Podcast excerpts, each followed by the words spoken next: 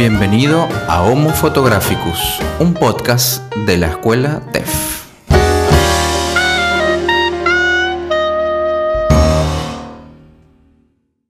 Muy bien, así comenzamos un episodio más, un sábado más, un episodio más de Homo Photographicus, el podcast de TEF.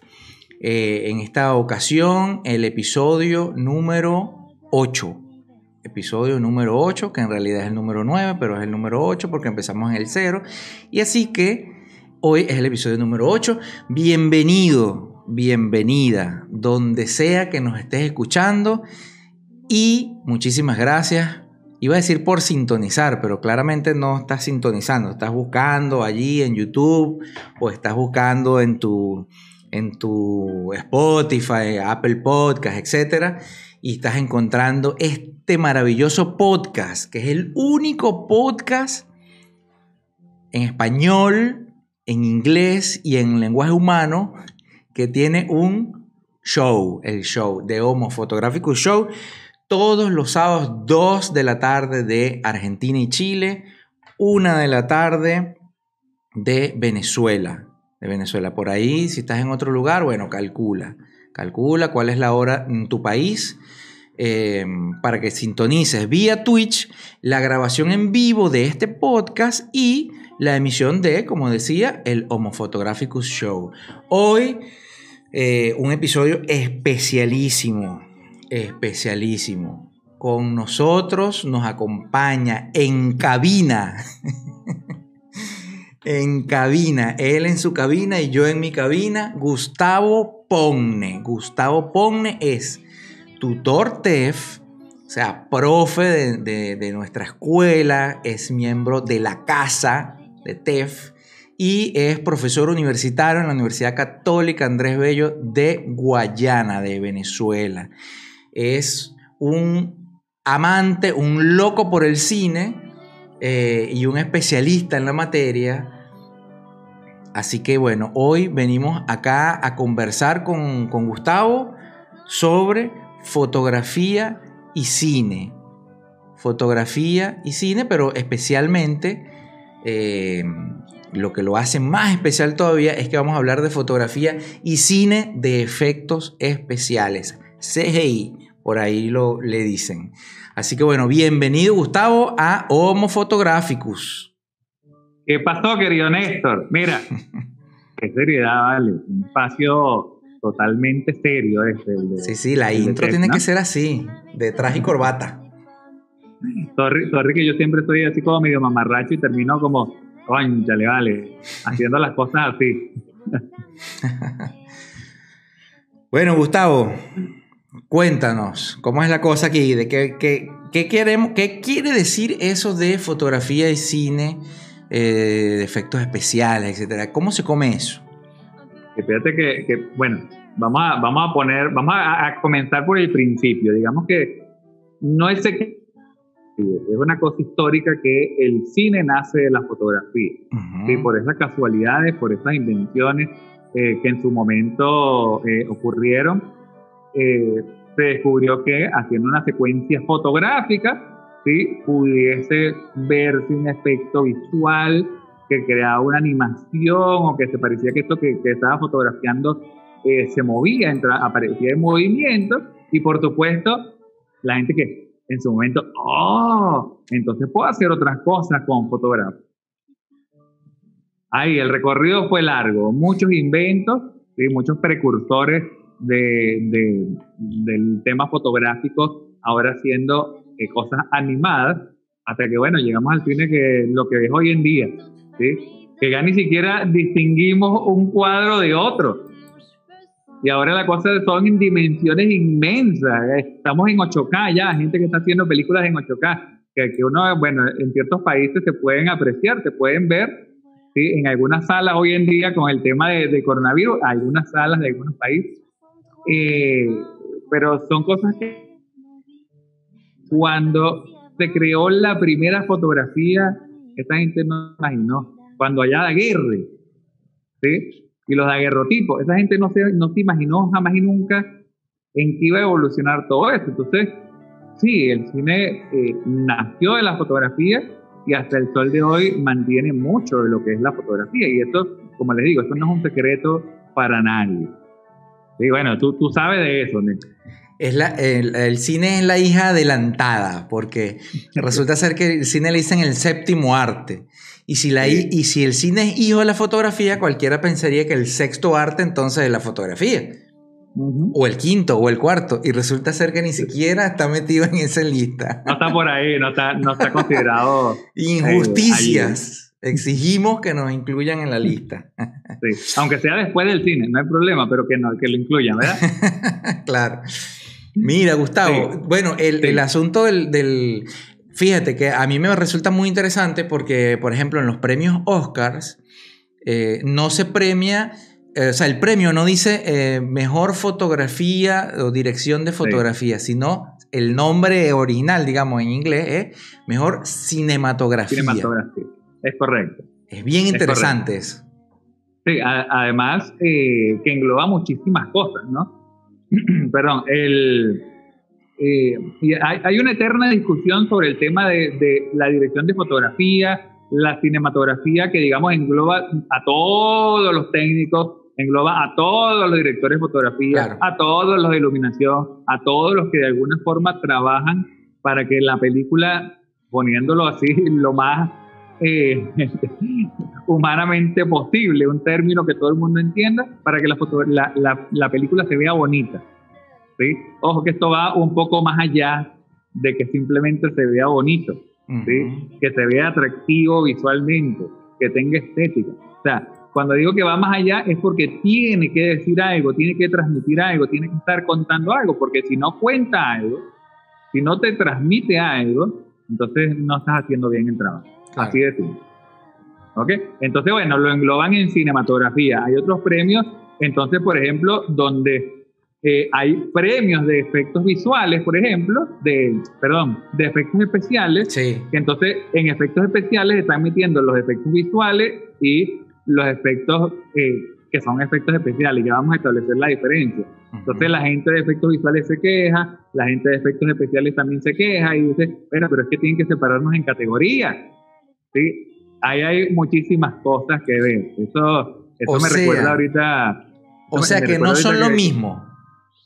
No, no son lo mismo, no son lo mismo. Ya, ya te voy a explicar por qué, porque hay una separación allí. Lo que pasa es que nosotros como, como seres humanos metemos todo en la misma categoría. Claro, esta es la, primera cachetada de la tarde. La primera cachetada de la tarde. Si tú, o de la noche, o de la mañana, de la hora que nos estés escuchando, los que están eh, escuchándonos por cualquiera de las, de las plataformas. Si tú pensabas que efectos especiales y efectos visuales son lo mismo, resulta ser que no. No, no son lo mismo y, bueno, obviamente hay sus diferencias, ya la vamos a establecer. Que te, que te estaba comentando, que esto me recuerda ahora, eh, creo que eh, en los próximos premios del, de cine de Berlín, creo que es la cosa, ahora no va a haber premio para mejor actor y mejor actriz, sino simplemente premio mejor actuación. Ah, mira. Entonces un poco, un poco esto, ¿no? Bueno, no es premio a mejor director de fotografía, mejor iluminación, efecto visual, este, mejor efecto especial, no, un premio a cinematografía, dele. Claro. Ahí entra un montón de gente. Ya. Ya, ya, ya. Buenísimo. Bueno, a ver, vamos a comenzar, como dijo el, el, aquel, tú sabes, por el principio. Sí. Indícanos, por favor, ilumínanos, Gustavo Pogne, cuáles son las diferencias entre uno y otro, entre efectos visuales y efectos especiales. Mira, un efecto especial, para ponerlo más sencillo, es cuando ocurre una explosión en eh, la película, tú ves la explosión, pero en el set donde se está grabando, esa explosión ocurre realmente. Hay eso un equipo, eso es un efecto especial. Ok. Como tal. Ya. Ok.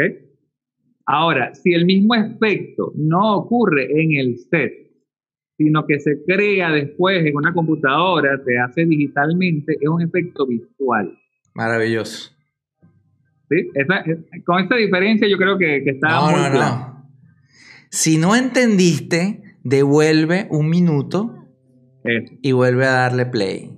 voy, a, voy, a, explicarla, voy a explicarla de, otra forma con otra cosa. La lluvia. ¿sí? En la película Cantando bajo la lluvia, la lluvia pusieron en todo el set ¿sí? una cosa, una escenografía donde literalmente llovía. Hay tuberías, hay un equipo que abría la llave para que lloviera y, cerraba la llave para que dejara de llover. Claro, una super ducha pusieron. Eso, tal cual, gigante, que llegaba a todo el set y el tipo se movía a lo ancho del set y fin, lo veías lluvia en todos lados. No es como las muchas películas hoy en día que la lluvia es un solo pedacito y ves un poco más allá de donde está el personaje y la cosa ni salpica ni nada del agua, ¿no? Seco. Que pasa, pasa en muchas películas, pasa en muchísimas películas. Bueno, pasa, en Puerto Ordaz, en Puerto Ordaz llueve en Altavista y en Los Olivos seco. Sí, sí, pero aquí todo pasa como si el personaje tuviera la nube encima. En un cuadrado. Eso, la nube que Bueno, tengo varios amigos que son así, que parecen que andan con la nube. bueno. Mira, este, entonces, en eso, en, cantando eh, bajo la lluvia, ¿sí? Efecto especial. Ahora, un efecto visual, que lo tengo así fresquito porque lo vi hace dos días, hay una serie que salió en Netflix reciente, tendrá dos semanas, que se llama Lejos en español o Away. Sí. ¿sí?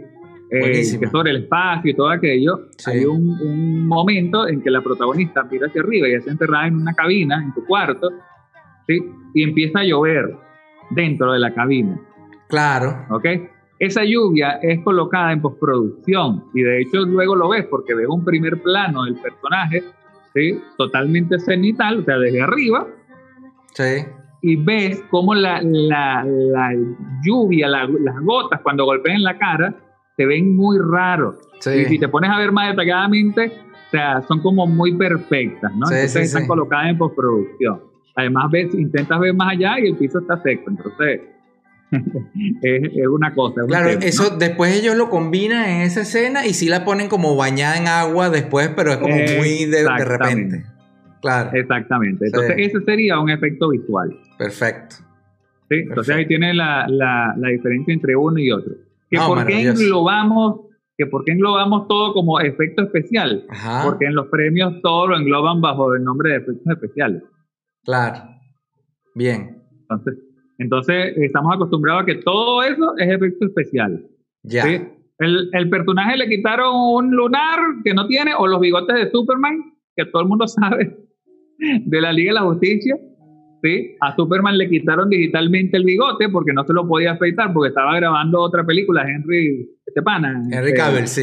Henry Cavill, ¿sí? Entonces, él en el bigote y digitalmente se lo tuvieron que quitar, se lo tuvieron que remover. Tú ves la película y se nota que algo raro tiene ahí en la cara. Mira. Entonces, ese efecto visual, tú dices, bueno, este efecto especial está chimbo. Les quedó chimbísimo. ¿Sí? Hulk en los Avengers. Hulk es un, un, efecto especial. No, Hulk es un personaje, así se ha recreado digitalmente. Pero los carros que él aplasta ¿sí? toda la escenografía con la que él interactúa y que rompe y todo aquello, sí, esos son efectos especiales, efectos visuales, creados digitalmente. No mete la cosa, todo es efecto especial. Ya. Ya, ya, ya, ya.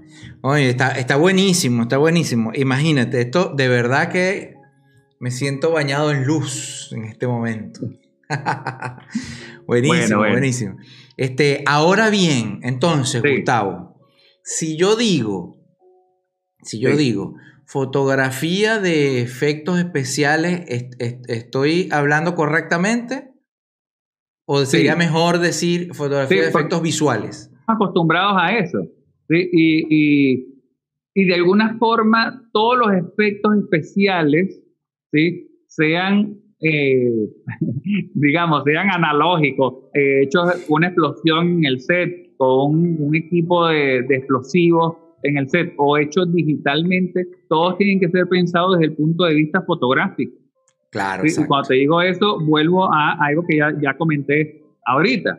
Es que el tema de la fotografía o la cinematografía en el cine es que todas esas imágenes que están en ese guion que el director agarró y dijo, mira, yo quiero este plano, este plano, este plano, este... ¿Sí? Todas esas imágenes que están en el guion, en ese cuento que echó el guionista, en ese cuento que tradujo este, eh, también en palabras y en storyboard y todo aquello del director, todas estas imágenes tienen que ser imágenes memorables. ¿sí? No es, por ejemplo, está un tipo sentado, ¿sí? Yo, vamos a poner un ejemplo, yo no sé si, si, bueno, yo me imagino que se va a ver aquí en, en Twitch cuando yo, si comparto pantalla, ¿verdad? Sí, ya vamos para allá. Ok. Si yo te hablo, mientras tanto yo te voy echando el cuento, ¿no? Sí. Si yo, si yo te hablo de... Comparte, no comparte, la comparte. pantalla- si, si no la pongo en la pantalla hasta que tengo aquí atrás. No, no, comparte, dale, comparte así. Eso sí, describe bien para a todos aquellos que nos escuchan en este momento. Es correcto. Mira, si yo, si yo te hablo, déjame buscarlo por acá, entonces luego compartirlo, ¿no? Si yo te hablo de eh, un hombre, ¿sí? Que está sentado en una recepción de un hotel, tú te lo puedes imaginar de una forma, ¿sí? El recepcionista de un hotel, tú te lo puedes imaginar de una forma. Ujú. Te puedo decir que este hombre simplemente está tras el mostrador y se queda viéndote fijamente, ¿sí? de frente, como queriendo darte la bienvenida. Eso tú te lo puedes imaginar y cada uno nos lo imaginamos en función de todas las referencias que podamos tener de haber ido a un hotel, de haber visto a un recepcionista, Sí. ¿sí? Y toda su apariencia. Ahora, ¿cómo hago que esa imagen ¿sí? que tienes en tu cabeza ¿sí? de ese recepcionista sea memorable, que la puedas recordar para siempre? Y allí donde está el trabajo realmente, de, el trabajo fotográfico, eso de que te premian dirección de fotografía y todo el trabajo que hay detrás de eso, con todo un equipo humano de gente trabajando en esto, tú dices, bueno, este, ¿cómo, ¿cómo llevo esto que tengo a la cabeza a, a la realidad? Y entonces empieza, bueno, que los colores, ¿sí? que el plano que vas a utilizar, el movimiento de cámara, si vas a utilizar un movimiento de cámara, ¿sí? empiezas a evaluar literalmente todo. ¿sí? Claro. Entonces, bueno, de repente agarramos y vemos algo así, que no sé si lo, si lo estás viendo ya en pantalla.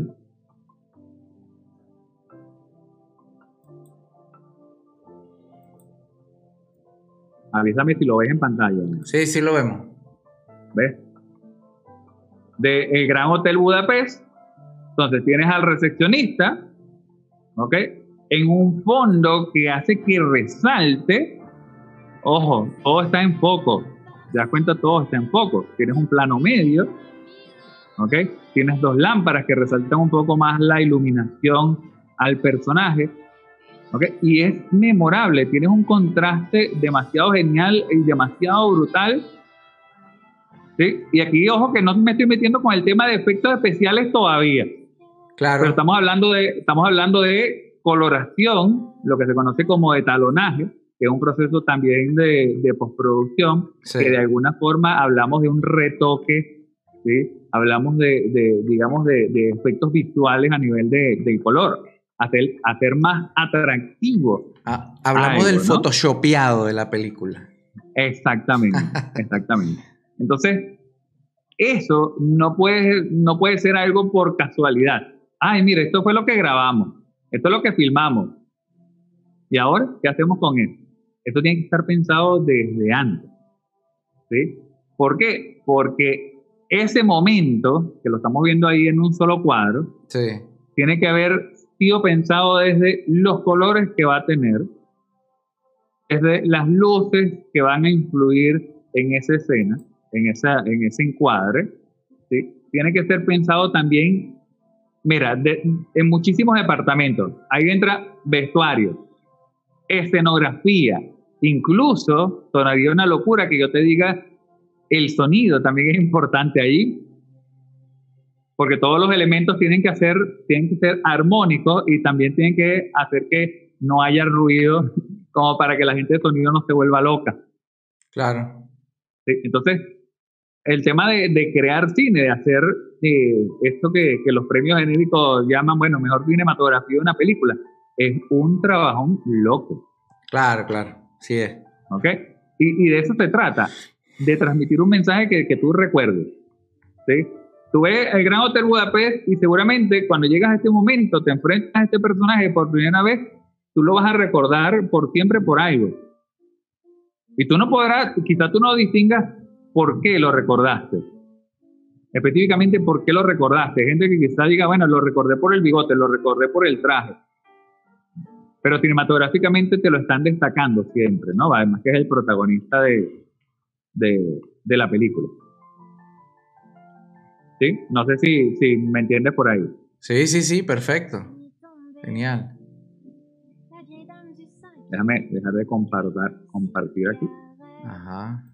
Entonces, eh, es un poco esto, ¿no? De, de eso se trata, que, que, lo primero es que tener muy claro que todo lo que es, así como una fotografía, tú te vas a, a, a hacer fotografías por allí con tu cámara y la idea es que tú captes un momento que para ti sea memorable. Sí. Y que, mira, sin necesidad de eh, llegar a, a, Lightroom, Photoshop, Capture One, el que vayas a utilizar, ya de por sí la imagen y el momento son memorables. Que tú le vas a dar un ratoncito, le vas a aumentar colores, vas a hacer cositas con la, la imagen después, es simplemente para resaltar aún más ese momento. Claro. ¿Ok? Entonces pasa exactamente lo mismo aquí. ¿Sí? Ahora, ¿el responsable quién es? Porque también hay que echarle la culpa a, a, a una gente de esto. Sí, porque a la gente le, le encanta que, oye, vi esa película malísima, los colores malísimos, terrible, terrible. ¿De, de quién será la culpa? La culpa es del director. De María la Bollera. Sí, la culpa es del director. Ajá, pero, pero el director está ocupado en mil cosas. ¿sí? Claro. El director está ocupado con la parte actoral también. El director ya se supone que en reuniones previas se sentó con dirección de fotografía, con dirección de sonido, con todos los departamentos y hicieron un plan de rodaje donde cada quien sabe qué es lo que tiene que hacer. Y previo a eso, cuando ya estaba el guion y leyeron el guion, cada uno hizo sus propuestas en función de qué era lo que iba a hacer. Y el director, digamos, el director general, este, tuvo que haber aprobado todas las ideas y quedarse con lo que más le convenga. Claro. ¿sí? Lo que pasa es que ahí, claro, ahí Sí. también se meten en otras cosas, porque por lo menos Sí. estaba leyendo un, un libro de, mm, acerca del guion, de la escritura del guion, y entra un poco en juego el debate ese, porque todo se le atribuye al director. Todo, todo, todo. Si sale bien y si sale mal. Sí, sí, sí, claro. ¿no? Y, y bueno, y, y- y a dónde queda el, el- Es decir, la, una película de Christopher Nolan, una película de Clint Eastwood, una película Claro. de whatever. Y resulta Sí. ser que el guion es de Pepito Pérez, ¿entiendes? Sí, Cuando el guion también es del director, chévere. Diga la película de este. ¿Cómo se llama el, el de Quentin Tarantino? Que él escribe sus Sí. guiones. Entonces ahí sí, Sí. yo te digo, una película de Quentin Tarantino, porque es toda de él. ¿Entiendes? Sí. Desde el guion hasta todo. Buenísimo.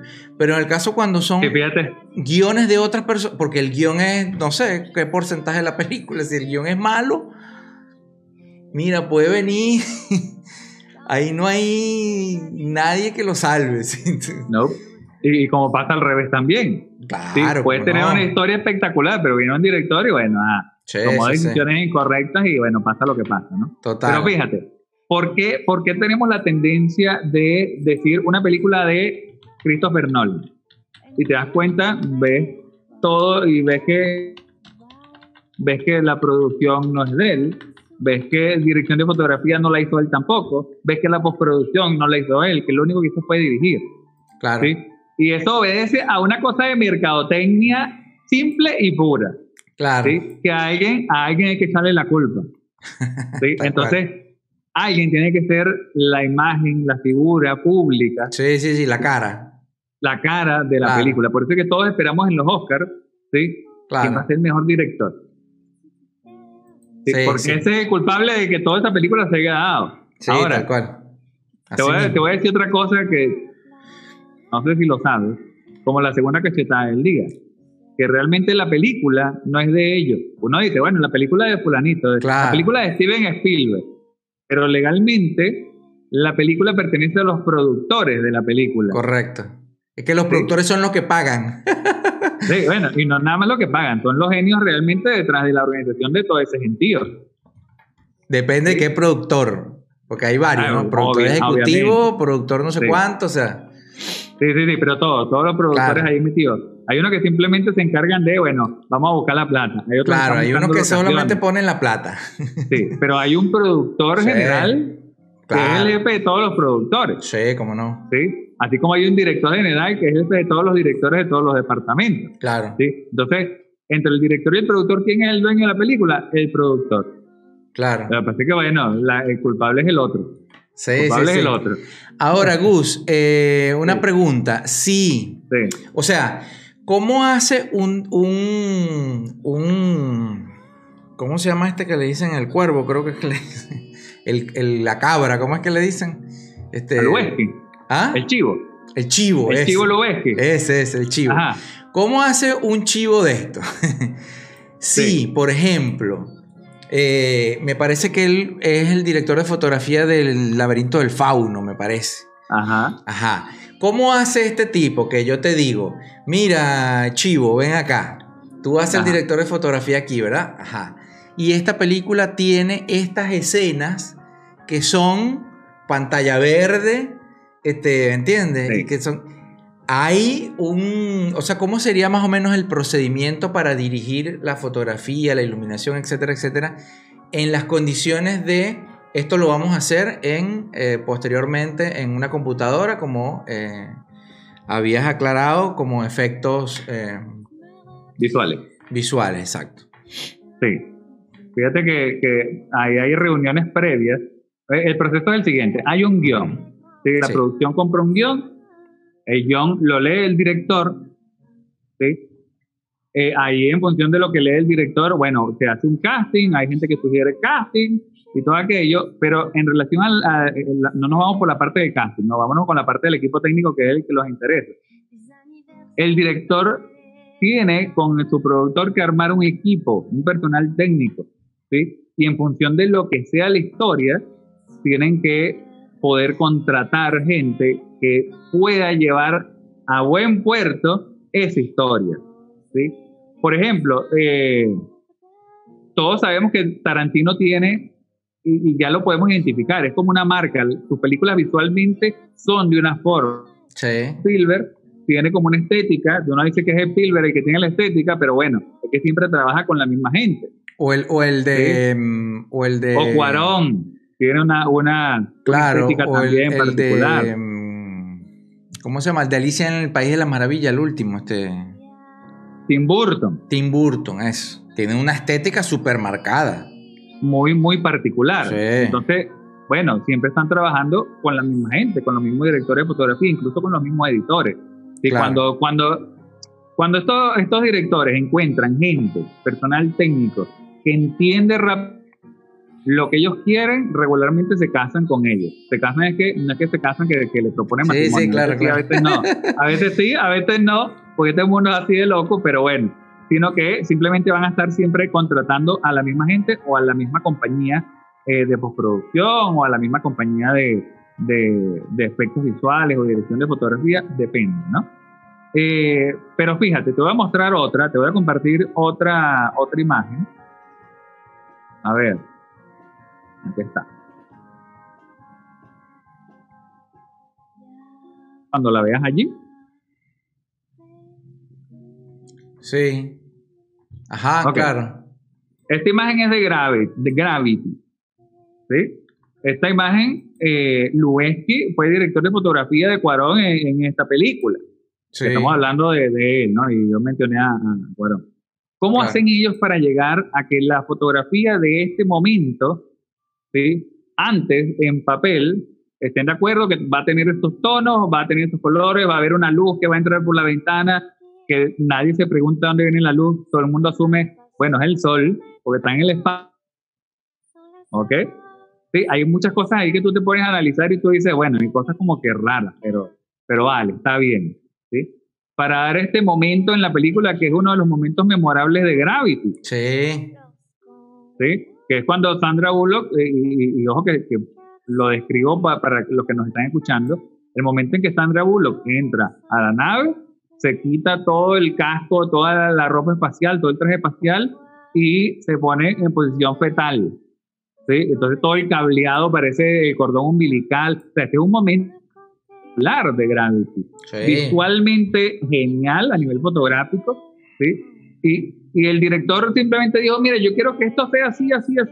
Y el equipo técnico resolvió. No, esa gente tuvo que conversar mil cosas. ¿Y cuántas horas perdieron para llegar a ese momento? Un montón, seguramente. Discutiendo de cómo iba a ser ella entrando después de ese estrés, estos momentos de estrés que vivió, ella volviendo a entrar a la nave. Tal cual. Entonces, no es simplemente, mira, yo quiero esto, esto y esto. y el director de fotografía, sí, señor, mande, señor, sí. No, eh, el director de fotografía propondrá mil cosas, pero entonces tiene que, ahí entra la gente de iluminación. ¿Cómo hacemos para iluminar esta escena? ¿Cómo hacemos para iluminar este momento? Entran los de utilería y los de, los de escenografía, ajá. Pero esto es una nave en el espacio, ¿qué tipo de nave es? ¿Cuántas cosas hay en esa nave? ¿Sí? Claro. Este, todo, todo entra ahí.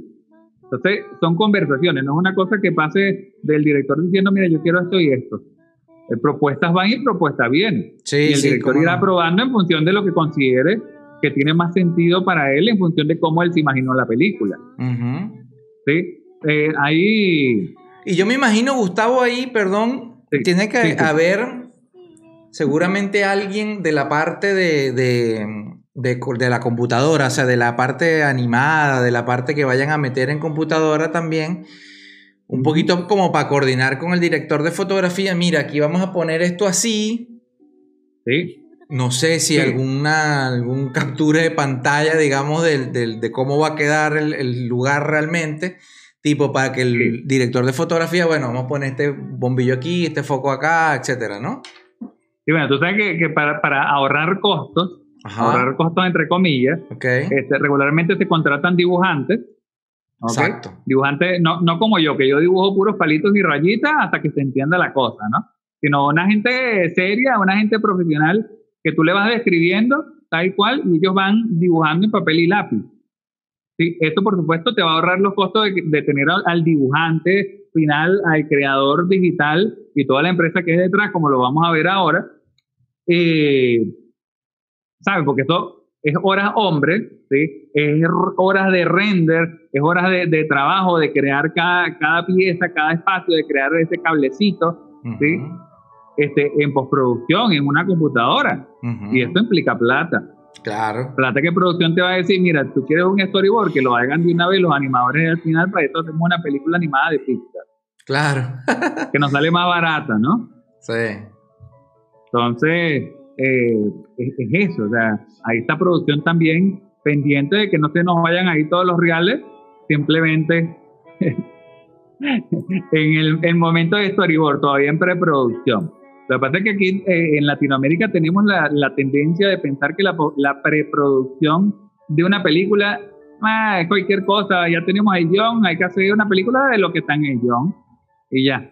Ni siquiera hay discusiones entre, entre los equipos que van a estar trabajando en eso. Eh, sufrimos lamentablemente en Latinoamérica, en la, ma- o en la mayoría de Latinoamérica, de, de problemas de ego.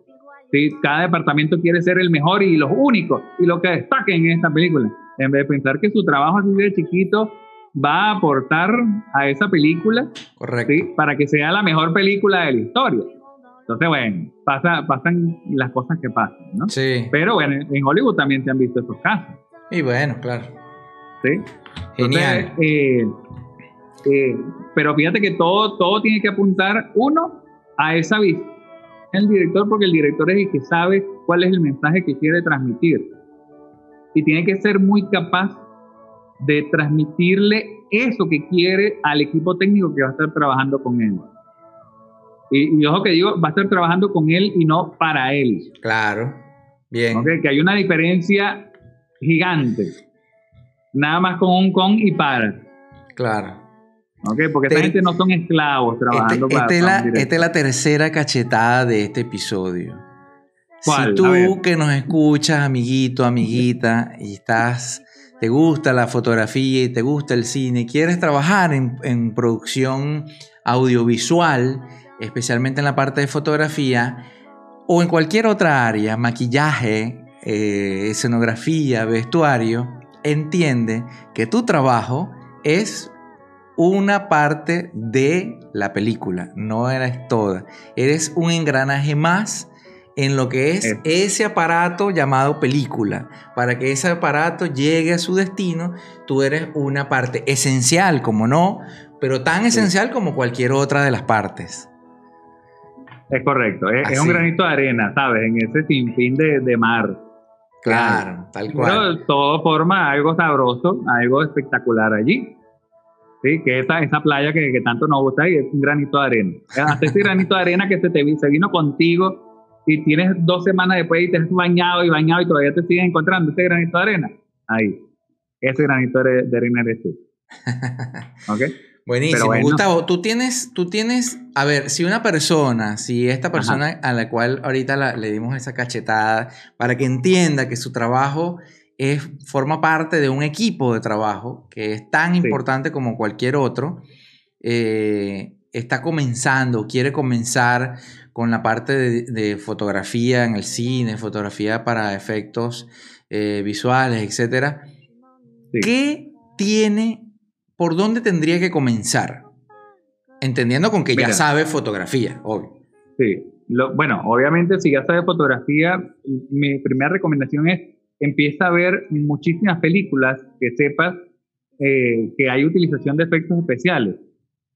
Si hay o no hay, es irte a los créditos de la película, ver quién hizo la película y qué empresas trabajaron allí. ¿Okay? Si no te vas para los clásicos que todo el mundo sabe que hay efectos especiales, Jurassic Park, por ejemplo. ¿Sí? Eh, Avengers. ¿sí? Y te vas para los créditos. La gente regularmente cuando termina una película, ¿sabes? Empiezan los créditos, ya me fui. ya me fui. Ya, ay, que no importa. Que, ajá, que Avengers terminó, hay una escena por crédito. Y después, que sigan rodando los créditos, me fui. ¿Sí? Ahí es donde te están diciendo realmente quién hizo la película, qué empresa con, mira, ¿con qué editaron esta película?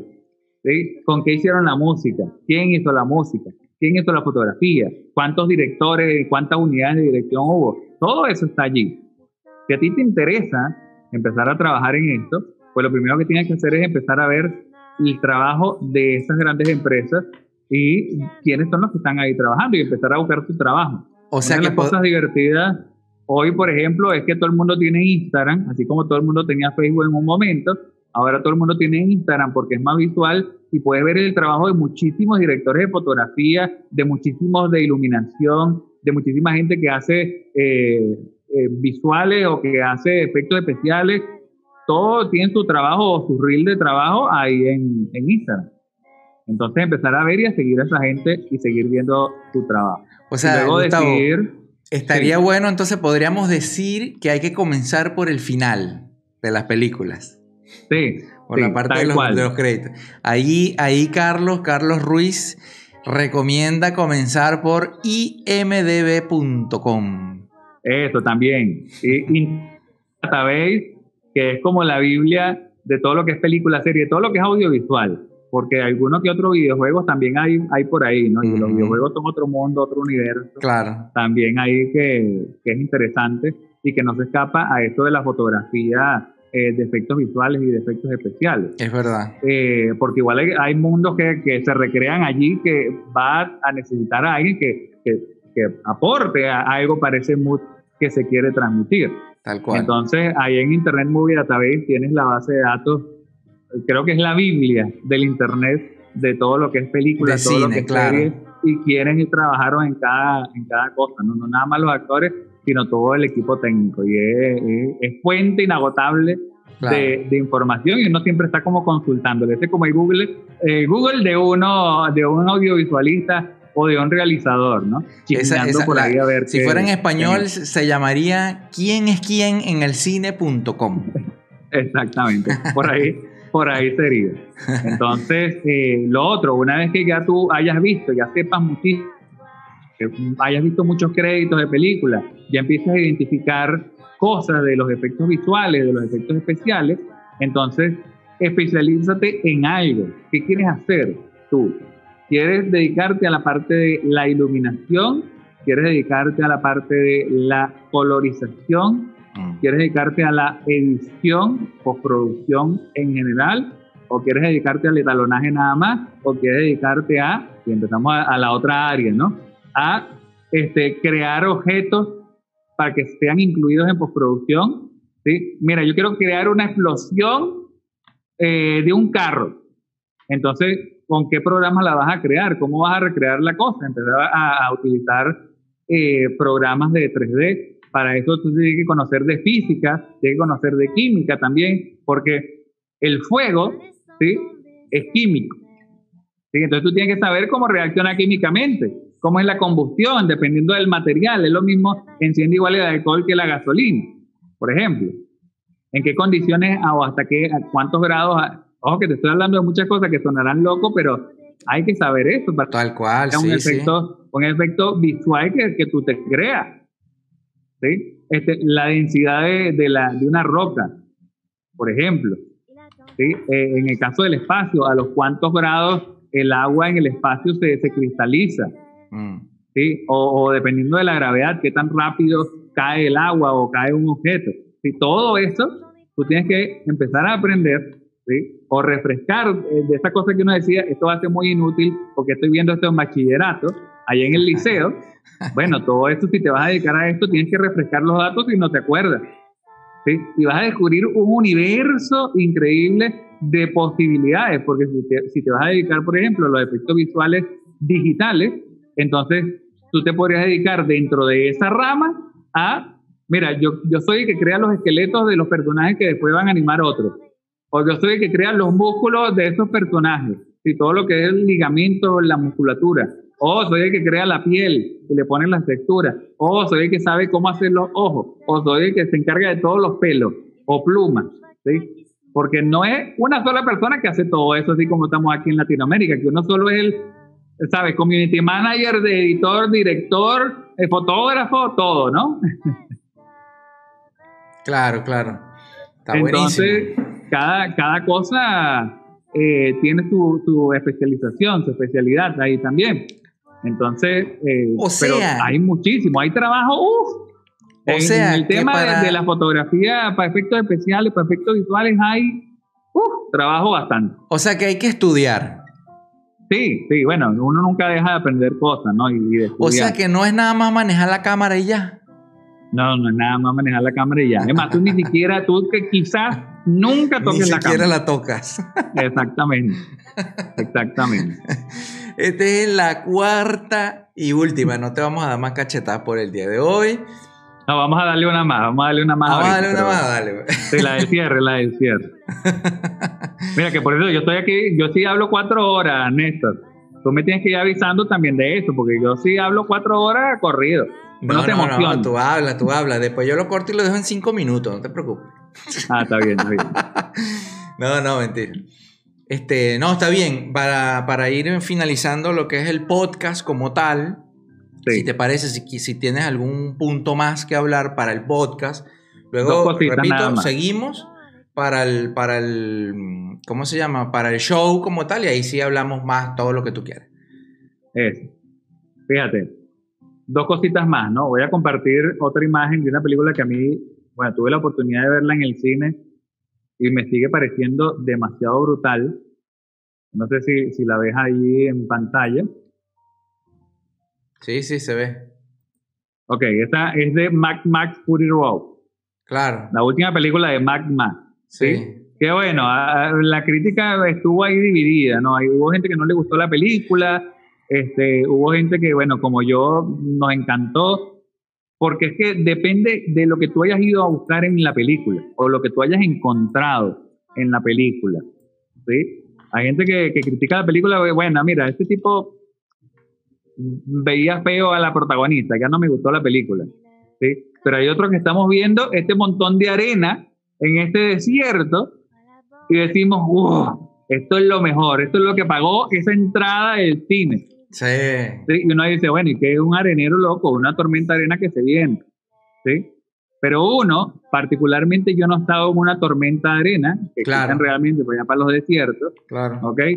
Pero fíjate que lo que se ve abajo son unos carritos que se dirigen, unos carritos y unos camiones inmensos que se dirigen a esa tormenta de arena. Entonces tú ves la magnitud de esos camiones versus esa tormenta que se les viene y tú dices, no, no, no, no, no. O sea, esa gente está en aprietos. Y todo te lo está transmitiendo esta imagencita nada más. Tal cual. Para ponerle imagencita, porque es una captura de toda esa secuencia. Sí, sí, sí.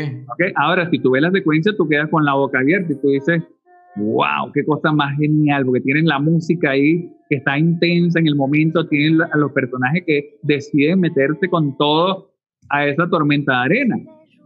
¿Sí? Y por supuesto, toda, toda, toda esa secuencia está demasiado genial, ¿no?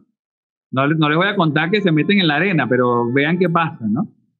Pero el director de fotografía dijo, bueno, tenemos que hacer que la cosa sea impresionante, ¿sí?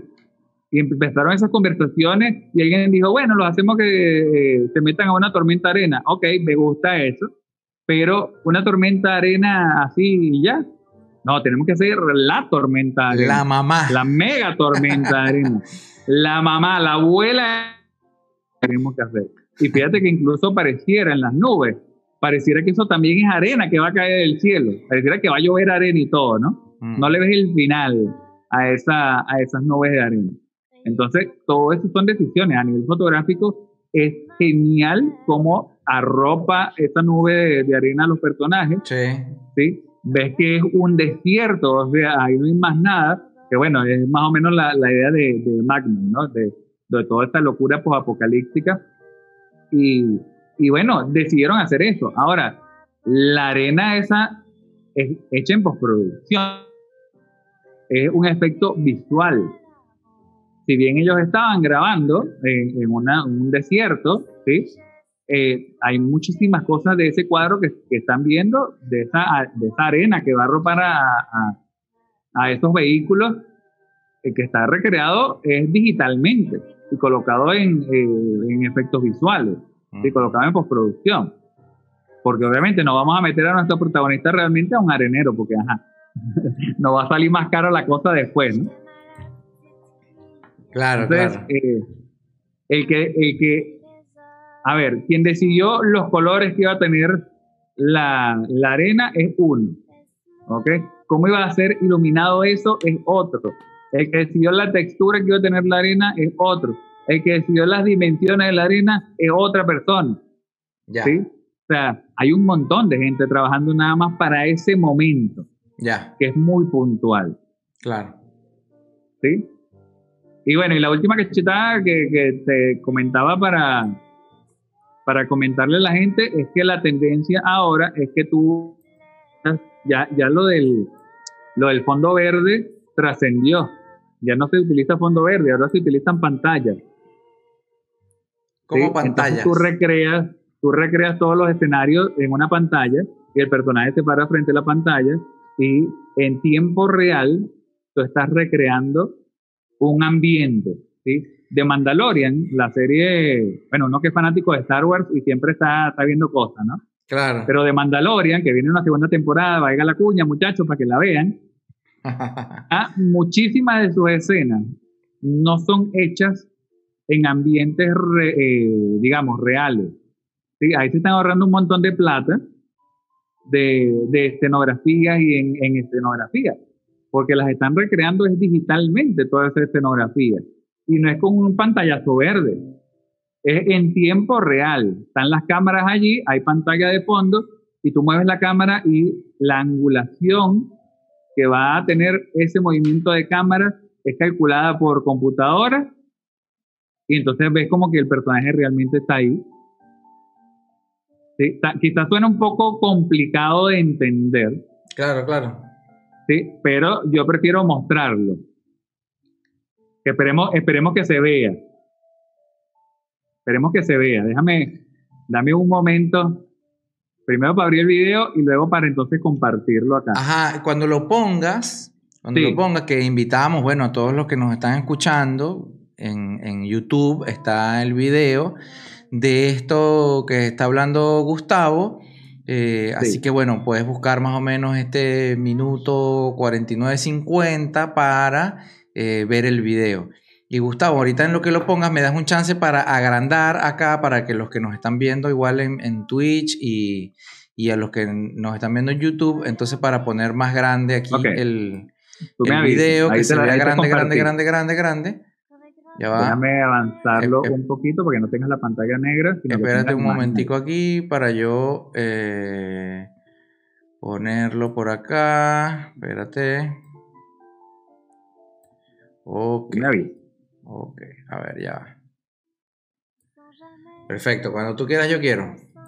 Ok, digamos que esto se habla ya de, producción virtual. No necesitas estar con un equipo gigantesco eh, en una escenografía creada eh, físicamente, por así decirlo, sino que ahora todo es digital. Entonces, esto es de Mandalorian. Ok. Esto es de Mandalorian, la serie de, de Disney. Bueno, pueden verla por Disney Plus o o por los canales verdes, okay, que es una serie basada en el mundo de Star Wars, en algunos personajes de, de Star Wars. Okay. ¿Cómo graban estos escenarios? Porque cada vez más barato, y además con todo lo de la pandemia, pues sale mucho más barato estar todos en un estudio a irte a un desierto, a grabar en el desierto. ¿sí? Entonces allí tienen, es una pantalla que cubre o, es un círculo donde ponen al personaje en el medio. Claro. Y te recrea digitalmente los ¿Qué tienes que construir? Bueno, esa, ese, círculo de pantalla, ese círculo de pantalla. ¿Ok? Pero mueves la cámara y te está moviendo el escenario siguiendo el movimiento de la cámara, lo, que es demasiado genial. Puedes hacer cualquier cosa, literalmente. Puedes estar en el planeta que quieras, puedes recrear, no sé, la altura que quieras, eh, lo que tú quieras, literalmente lo puedes hacer allí. ¿Ok? Los personajes interactúan allí en, el espacio y tienes todo un ambiente que ya trasciende lo que conocíamos como la pantalla verde. Y por supuesto te ahorras costos. Entonces, eh, a ver, con el tema digital, la gente de Industrial Light and Magic de, de George Lucas siempre ha, ha, sido como precursora, ¿no? Han sido los que han inventado cosas, por supuesto, para sus producciones, pero con el tiempo se han convertido, están en todas las producciones. Sí, seguramente hay un efecto de sonido o hay un efecto visual y por algún lado está Industrial Light and Magic. Ya. ¿Sí? Impresionante. Entonces, esto que, que tú tú tienes los personajes interactuando, pero todo lo que está detrás de ellos ya no es un escenario real, construido, o sea, te abaratan los costos de la producción increíblemente. Y por supuesto así provocan hacer, teniendo todo ese presupuesto que dijeron que te iban a dar, bueno, te los estaba abaratando eh, muchísimo. Te lo gastas en, en cerveza. Eso, quizás y yo creo que incluso, Gustavo, para los propios actores debe ser muchísimo mejor, porque, digamos, estás viendo directamente. Exactamente. Lo que, bueno, con lo que estás eh, interactuando. interactuando. Sí, tal cual. Entonces, mira, hay, hay, una empresa, por si quieren revisar, déjame, déjame buscarte otro video que les tenía por acá. A ver. Eh, ya te voy a decir cómo se llama la empresa. Déjame mostrarles el reel. El cortito.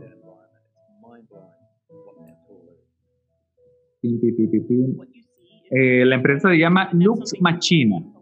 Pueden buscar en, en YouTube el canal de, de, la empresa. Se llama Lux Machina, L-U-X Machina, como suena. ¿Ok? Para que entonces vean el reel de, de esta empresa que es un poco esto que les estoy compartiendo allí.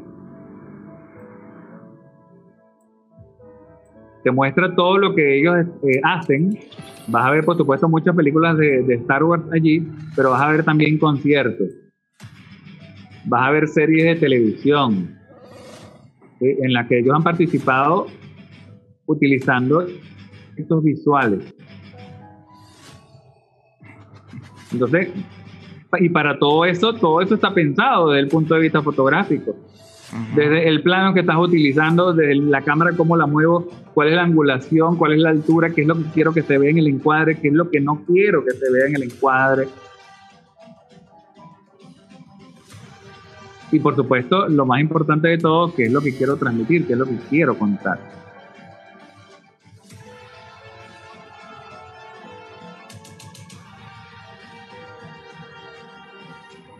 Está buenísimo. Aquí nos dicen CGI facilita todo. Sí, lo que pasa es que ya, estamos trascendiendo. El CGI, el CGI ahora es prácticamente para recrear a personajes, ¿no? Es justamente lo que estás diciendo, que esa, ese, ese pantallazo verde ya no es lo que, lo que mola, dicen en España. Exactamente. Exactamente. Y, y, nos dicen también por acá en el chat, Carlos, que lo único que no pudieron evolucionar fue el sonido de los láser. porque es una marca, eh, esta es una marca. El tema del sonido de los sables láser. Claro. Es una marca en sí. Y si tú ves una película de Star Wars y te cambian ese sonido de los sables láser, perdiste. Perdiste en la dinero. Exactamente. Es todo, es todo un tema, ¿no? Sí, claro. Entonces, allí, allí te dejo esta, esta, como, esta última cachetada informativa, porque es que la cosa ha evolucionado. Y fíjate que la pandemia aceleró muchísimo eso. Eh, hace poco, para los, bueno, yo no sé, ¿no? yo también estoy medio geek, ahí medio completo, y en el DC Fandom, que fue esta conferencia de, de, de la compañía de cómics DC, donde estaban presentando las nuevas series que vienen, las nuevas películas que vienen, todo fue recreado en ambientes, ojo, con todo el tema coronavirus, ellos no pueden estar en un estudio y todo aquello, entonces, ¿qué hicieron? Grabaron a todos los, actores, ¿sí? Y todos los, los hosts, los animadores y todo, cuerpo completo, y ellos estaban en un ambiente totalmente virtual, interactuando, estaban a distancia. Y tú ves la broma y tú dices, pero estás seguro que no están al lado uno del otro. ah, ¿qué es eso? Sí, estaban al lado, porque mira cómo habla uno con el otro. ¿Sí? Y, todo fue recreado virtualmente, pero los personajes estaban grabándose en sus casas. ¿Sí? Entonces, Sí, o sea, el tema de... Sí, mismo ahorita en el, en el US Open eh, veíamos entrevistas, que yo no me acuerdo que, cómo se llama el canal, en donde está una entrevistadora, una presentadora del programa y entrevistaba a los tenistas y era un, como un holograma, que no era un holograma obviamente, pero digo, para el espectador, para el televidente, es como un holograma porque está la y, y aparece tal cual como cualquier película de, este género. Eh, hemos estado acostumbrados durante años, pero esto estaba sucediendo en televisión en vivo. Es correcto. Increíble. Y, bueno, a ver, ya, cuando, cuando veíamos cosas como eh, cuando apareció Michael Jackson en los MTV, luego que había muerto, ¿sí? en los MTV Movie Awards, o en los MTV Music Awards fue la cosa, el que vimos a Michael Jackson interactuando incluso con los bailarines, uno decía, bueno, esto de los hologramas va para algún lado cuando veíamos cosas en, en, Asia con Hatsune Miku, que es una, una personaje animada este, que baila, interactúa, da conciertos a gente real, pero ella tiene sus músicos que son de carne y hueso, pero ella es animada. ¿Cómo se llama la película de, de, de, Al Pacino? ¿Te acuerdas? ¿Cuál? ¿Cuál, cuál, cuál? Hay una película protagonizada por Al Pacino que él es un director de cine y tiene a, esta protagonista de sus películas que es realmente una, un personaje de una, perdón, de una, de un programa, o sea, de una aplicación, de una computadora. Entonces él crea toda la película eh, la crea él en un estudio, encerrado él, y la actriz protagonista de la película, y resulta ser que la actriz gana, qué sé yo, que el Oscar, que saca un disco y es cantante y, presenta un concierto y todo. La, actriz no, no existe, es una, un holograma, una cosa de computadora que este tipo programa. Entonces empieza a regar, pero nadie sabía esto en la película. No, no, mira, me suena la trama, pero no la he visto. No me acuerdo cómo se llama la película. La que te estoy hablando es, eh, existe, o sea, incluso tiene ya videojuegos sí, sí, yo sé cuál es, claro, claro. Y, y, hace poco también estuvo una que todavía está, ahora, ahora es modelo, inició siendo host y haciendo entrevistas este, en Instagram, eh, en videos muy cortos, donde ella entrevistaba a otra, pero la host es realmente animada, es recreada digitalmente. ¿sí? Eh, y la gente creía que era, era real. Ahora ya no es host, ya no entrevista a nadie desde que se dio los besos con otra tipa. Entonces ahora todo el modelaje. Entonces tú ves la fotografía y tú dices, nada, pero es una tipa real. Y no, No, para nada, para nada. Los trajes quizás están basados, eh, el diseño de, las piezas que modela está basado en cosas que existieran en la vida real, ¿sí? Pero nada de esto es real, que parece una cosa, tiene texturas y todo. Pero bueno, para allá vamos. No hay, mira, no hay límites para el ingenio humano. Esto es algo que cada vez en el, en el terreno cinematográfico y, tecnológico uno se asombra y agradece, ¿no? Pues qué chimbo que todavía estuviéramos hace quizás, no sé, 20 años atrás, para no irnos tan lejos. Todavía viendo películas en 3D con un azul y uno rojo allí, como en tiburón, ¿no? Claro. Entonces, bueno, sí, esto, esto da para mucho, querido Néstor. El tema de, de lo fotográfico en los efectos especiales, los efectos visuales. Vamos a darlo en efectos especiales para englobarlos a todos. O vamos a decir la, fotografía en la cinematografía, que es más amplio todavía. Este, da para muchísimo, para muchísimo. Claro. Lo que sí es que si ustedes se quieren meter en este mundo, bueno, empiecen a ver cosas, ¿sí? Empiecen a ver, empiecen a, escuchar también, porque el, terreno de la música es la mitad de la película también. Claro. Este, les mencioné en algún momento el tema de los videojuegos. Hoy en día los videojuegos son una película interactiva. Tú eres el que tomas decisiones, decisiones que ya están obviamente predeterminadas, pero tú puedes hacer un montón de cosas, interactuar con otros personajes, interactuar con otras personas a través de un videojuego, en un ambiente virtual. Y esto poco a poco lo han ido llevando al terreno cinematográfico y, y hay unas fusiones interesantísimas allí, ¿no? Simón se llama la película. Viviremos, viviremos. Simone, de 2002 es la película. De, que te decía de Al, de Al Pacino, digo yo porque él es el protagonista, pero en realidad la película es de un director llamado Andrew Nicole. Eh, la película se llama Simone, de 2002 es. Imagínate tú, hace 18 años. Hace 18 años esta película y, ya vaticinaba todas estas cosas que, ¿cómo se llama? Que, bueno, que estamos hablando en este momento, que es lo que, lo que está sucediendo. Bueno, le agradecemos enormemente ahí a, a Gustavo por habernos acompañado el día de hoy en este episodio, decía, número 8 de Homo Photographicus, el podcast de TEF, que, eh, bueno, si nos escuchaste en Spotify, en Google Podcast, en Apple Podcast, en Anchor, etc., y, quieres ver un poco de, lo, de las cosas que nos trajo Gustavo para compartirnos, puedes, ya lo sabes, eh, buscar Homo Photographicus o Escuela TEF en YouTube y allí puedes ver el, el episodio como tal en video de manera que puedas eh, ver de primera mano, así directamente, ya lo que, el material que nos trajo él.